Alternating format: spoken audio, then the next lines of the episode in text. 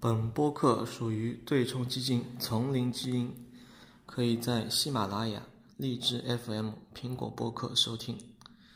基金情况介绍可以访问网址：三 w dot jungle gene fund dot com 网站地址为 www dot jungle-genefund dot com。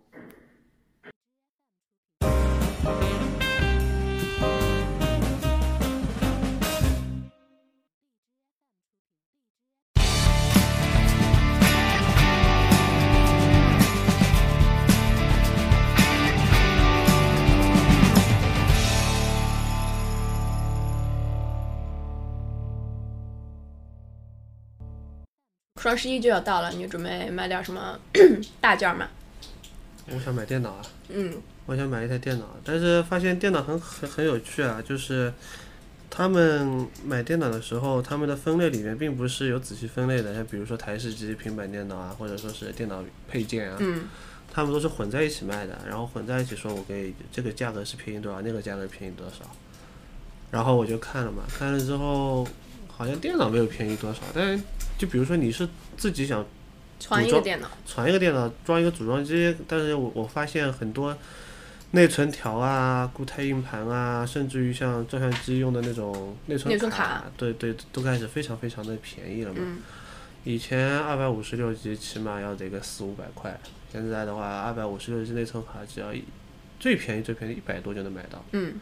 然后内存条也是，内存条以前这种八 G 啊也很贵的，但现在就便宜了很多。嗯，然后我就在思考，这是因为寒冬，是因为当那个是因为一九年、一八年那个时候芯片业的寒冬导致价格这么便宜嘛？对，就是大概从一八年四季度开始吧，就是一八年四季度开始，尤其是这个记忆芯片，它的那个产生了一个就是供大于求的一个这样一个状况嘛，所以说呃内存啊之类这些它的价格发现发生了一个暴跌的这样一个情况，然后整个而且主要是由于就是说呃数据中心他们的数据中心这些就是。呃，内存条消耗大户嘛，他们就是呃放缓了，或者甚至说暂停了他们在呃这一方面的这个库存的这个购入，然后所以就说，呃，但是呢，生产厂商呢，它有这个生产的这个速度又走得很快，所以说很快就是供应方面就是有一个很大的一个嗯一个增长，然后所以就会产生了一个这个供大于求的状况。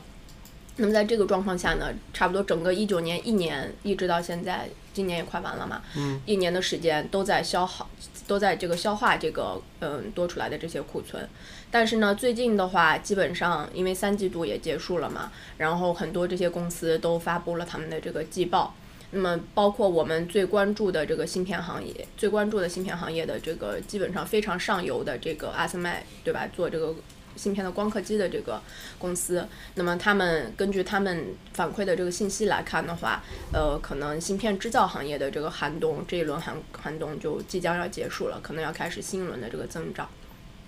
然后就说，嗯、从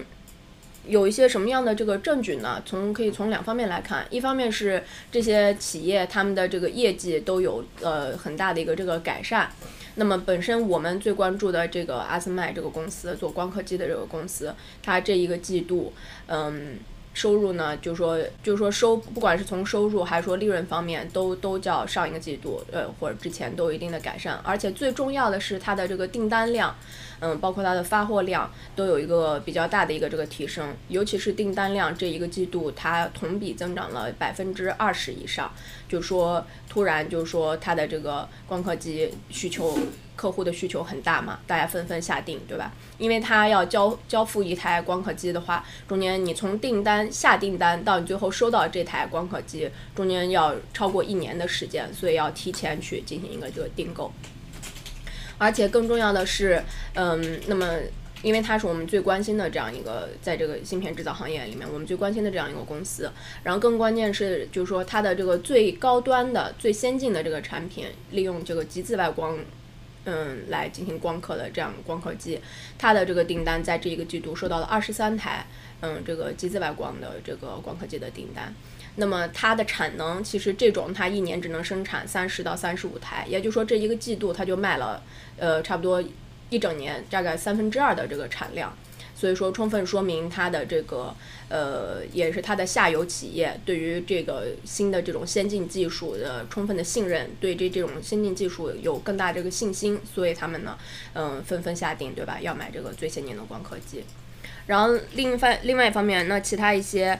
它的下游的一些企业，其他一些不管是呃英特尔也好，台积电也好，还是包括呃十月底刚刚发布季报的三星也好，还是美国很大的美光也好，嗯，不管他们是做逻辑芯片的还是记忆芯片的，他们的这个业绩都有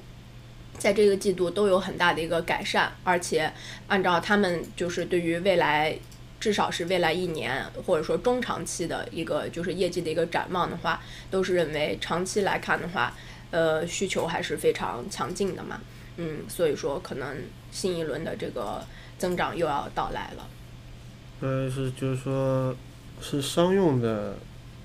比较多呢，还是说是现在民用的？嗯，就是都有，因为其实这一轮就是说新的增长，因为他们现在来说的话，就是说已经看到需求，尤其就是说记忆芯片的话，尽管说价格还没有就是说恢复或者说反弹到就是高点，但是已经充分的看到就是说嗯需求非常的强劲。那么一方面是从呃，就说个人客就是消费者，消费者他的这那肯定是从就是终端产品嘛，五 G 手机，对吧？然后新的新一代的个人电脑，因为就说包括个人电脑的话，呃，最近二三季度都是已经是长期以来若很连续许多个季度来又重新恢复增长了，因为大家技术要更新换代嘛，换换到普遍换到 Windows 十什么之类这些的，呃，有一个更新换代。然后呢，手机智能手机呢要换到五 G 手机。那么这是从个人消费者的角度来讲，然后从商用的角度来讲的话，那就是呃这些数据中心对吧？做云云计云提供云服务的这类这些数据中心，他们也重新又开始呃开始加大投资来就是说来嗯去 build up 他们的那个记忆芯片的这个库存嘛，所以也又开始进行疯狂的买买买了。那么所以说这一方面的需求也上来了。嗯，然后再一个呢，就是说这些企业，他们因为这些东西，因为它这是一个很长的一个链条嘛，你到最终的终端的话，反映出来，那么你在比较上游的这些企业就要提前布局，你已经你已经发现了接下来的这个需求要增长，对吧？然后具体的应用场景是什么样的，那么你提前就要开始布局。所以尽尽管像三星，三星它其实一九年，呃，不管是收入还是利润。对比上一年，对比一八年而讲的话，都是下滑的非常严重的。它的利润每一个季度都是同比下降百分之五六十这个程度。但尽管是在这种情况下，它还是呃，就是它公布下出来的新闻，它要加大嗯对一些嗯生产。呃，厂房啊，什么之类的设备啊，加大这方面的投资，呃，然后像台积电也是，它就是在这一个季度结束之后，它也公布它要提高它二零一九年的整个这个资本支出的这个预算，要提高就是四十亿美元之多。那么也是它充分的看到它的这个最先进的这种呃芯片制造技术，呃，很受客户的欢迎，然后呢，就是需求非常的强劲。那么所以说大家也纷纷提早布局，要加大投资。就是说。如果是看芯片业，它是否那个是否有寒冬，是是否它这个行业的景气情况，嗯，那其实是就实际上类似于像这种非常上游的企业，可以把它当做一个就比如说是经济的一个行业的一个预警信号了，可可可以算是可以这么说了，因为因为因为。因为它本身它制造的是它本身上游的那个，比如说光刻机，它上游的制造时间就是非常的长。嗯。然后你如果有需求了，你会提前订购。对。那你如果没有需求的话，你会不订购，就不不买它嘛。那么如果提前订购量一旦变多的话，那就说明这个行业开始慢慢的变得景气起来。对。但如果发现就是说是这个量并没有提上去，甚至是下滑的，嗯。那么就可以预计，就是未来一年、未来半年到一年以后，这个行业的一个。大致的一个趋势，就可以进行一个初步的判断，可以这么说吧？对，像阿斯麦这个公司，我觉得神就神在它，它在一个非常上游、非常嗯高的一个这样的一个独此一家呀。非常高的这样一个地位，然后再加上它又不像不像三星，你比如说它嗯主做就是记忆芯片嘛，就是从就是芯片制造这一个角度来，因为当然呃还有它是手手机什么显示屏那些那些我们不谈，只讲它芯片制造来讲的话，它是更更偏向于就是记忆芯片这一方面嘛。那么如果记忆芯片呢，呃。不景气的话，对吧？市场不景气的话，那么它像今年二零一九年，它整个受打击，利润啊、营收什么受打击都非常大嘛。但是阿斯麦的话，它的客户又有做记忆芯片的，又有做逻辑芯片的，然后基本上就是受的影响相对是较小的。就是从他的就是 CEO 发表的，对吧？高层他发表的讲话，他说，二零一九年对于整个半导体行业来讲是非常痛苦、非常难过的一年嘛。但是对于阿斯麦来讲不是这样，我们还是呃很有自信，这将对于我们来讲还是可以维持有一个增长，业业绩还是有一个增长的这样一年，嗯。那那其实阿斯麦这个公司就很有趣，有种像信号灯一样，业绩它的业绩如何，就是基本上是可以进行一个初步的判断，对于整个芯片业来说。然后你怎么样来印证的判断呢？就是通过从上游到下游，它有一个传导，一一个传导性，从下游到下游一个传导性。如果这一波的确是像你初步的判断所说的话，那你就可以大致判断芯片业的一个大致走势。那你如果发现呃，比如说阿斯麦买的不好，但三星他们买的倒还行，嗯那么就说这你这边还是要重新就是说是进行一个再观察。嗯那我觉得还是比比较好研究的嘛，比较可以。那那这么说的话，那那比如说像我们这种普通消费者来说，那就我说句题外话，就是比较可以判断芯片价格的走势了，因为因为像内存这种固态硬盘啊，内存这种东西，它的价格波动其实是受上游厂商的影响的嘛，其实还挺严重的。